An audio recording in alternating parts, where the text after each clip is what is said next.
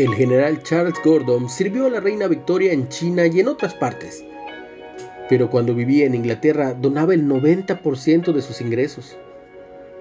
Cuando oyó sobre una hambruna en Lancashire, borró la inscripción de una medalla de oro puro que había recibido de un líder mundial y la envió allí, diciendo que la fundieran y usaran el dinero para comprar pan para los pobres.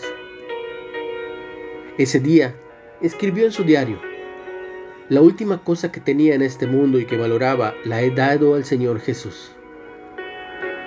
Parecería que el nivel de generosidad de Gordon supera lo que somos capaces de extender a otros, pero Dios siempre ha llamado a su pueblo a ocuparse de los necesitados. En algunas de las leyes que entregó por medio de Moisés, instruyó a no cosechar los rincones de sus campos, ni recoger todos los granos. En cambio, cuando cosechaban una viña, les dijo que dejaran para el pobre y para el extranjero las uvas que habían caído. Velo en Levítico 19:10. Dios quería que tomaran conciencia de aquellas personas vulnerables que estaban en su medio y suplieran sus necesidades. Por más generosos que nos sintamos, podemos pedirle a Dios que aumente nuestro deseo de dar y buscar su sabiduría para encontrar formas creativas de hacerlo. A Él le encanta ayudarnos a mostrar su amor a los demás una reflexión de Amy Boucher.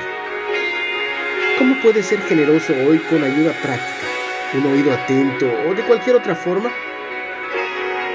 ¿Cuándo fuiste receptor de la generosidad de alguien y cómo te sentiste? Padre generoso, gracias por enviar a Jesús a morir con nosotros. Recuerda siempre que dar es mejor que recibir, porque para dar tienes que tener. Recibe mucha bendición. Comparte el mensaje. Y ten un excelente día. En el nombre, en el nombre de Jesús.